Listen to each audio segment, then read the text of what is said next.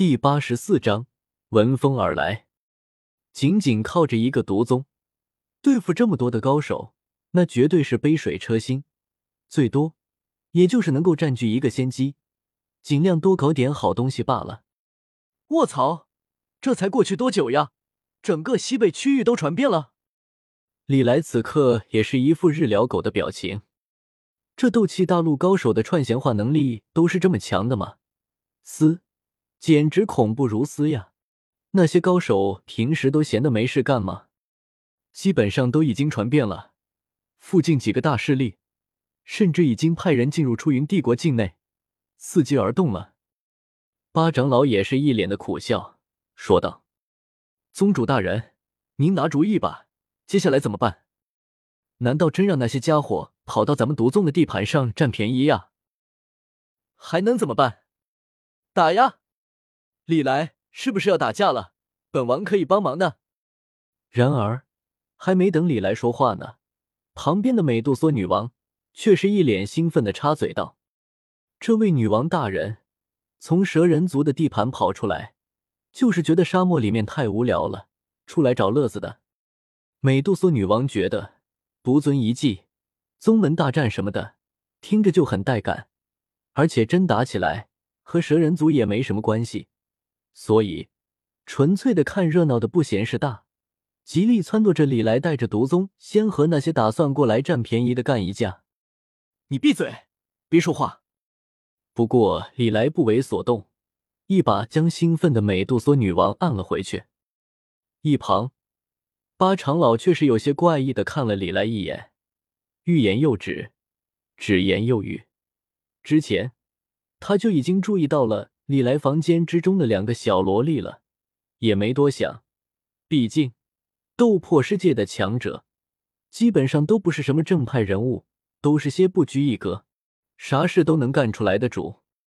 但是此刻仔细的看了美杜莎女王两眼，八长老却是突然发现，眼前的这个萝莉似乎不简单呀。虽然不知道具体的实力。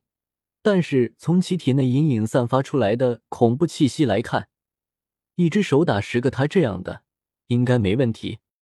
除了这红发紫瞳的萝莉之外，另外一个一身淡绿色服饰的萝莉，看起来似乎也不简单。虽然她身上的气息并不算十分强大，但是她的那一双妖异的碧绿色瞳孔看起来却格外的诡异，看起来应该也不是普通人，所以。八长老此刻心中也是觉得有些怪异，心道自家宗主大人不是去了魔兽山脉吗？为什么去魔兽山脉一趟能带回来两个如此诡异的萝莉呢？他也经常往魔兽山脉跑呀，怎么从来就没有遇到过这样的好事？当然，李来并没有去搭理一脸古怪的八长老，把美杜莎女王按回去之后，李来便继续说道：“不用管他们。”如果有大势力的高手进入毒宗的势力范围的话，那就允许他们进入独尊遗迹。不过要和他们约法三章，毒宗允许他们进入独尊遗迹，但是他们也需要遵守毒宗的规矩，不得在毒宗的势力范围内胡作非为。什么？可是宗主，这样的话，咱们也太憋屈了点吧？虽然说这么做。对于毒宗而言是最有利的选择，但是八长老还是禁不住的有些不甘心。这明明是自家老祖宗留下来的宝贝，现在却要分给别人，别说是八长老了，毒宗上上下下估计没人会甘心。就这么办吧，本宗主会尽快打开独尊遗迹，尽量能够将独尊遗迹的真正精华弄到手，其他的就让那些闻风而来的强者自己分配吧。然而，李来却是并没有和西北区域的强者争斗一番的心思。开什么玩笑！这独尊遗迹一旦开启，便是高阶斗宗，估计都会有不少跑过来凑热闹。毕竟，这可是一位斗尊留下来的遗迹，单独的一位高阶斗宗，李来费些力气的话，还能勉强搞定。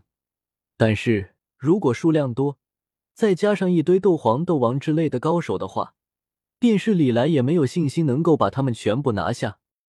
所以，在得知独尊遗迹的秘密外泄了之后，李来也是当机立断，压下了毒来自新小群。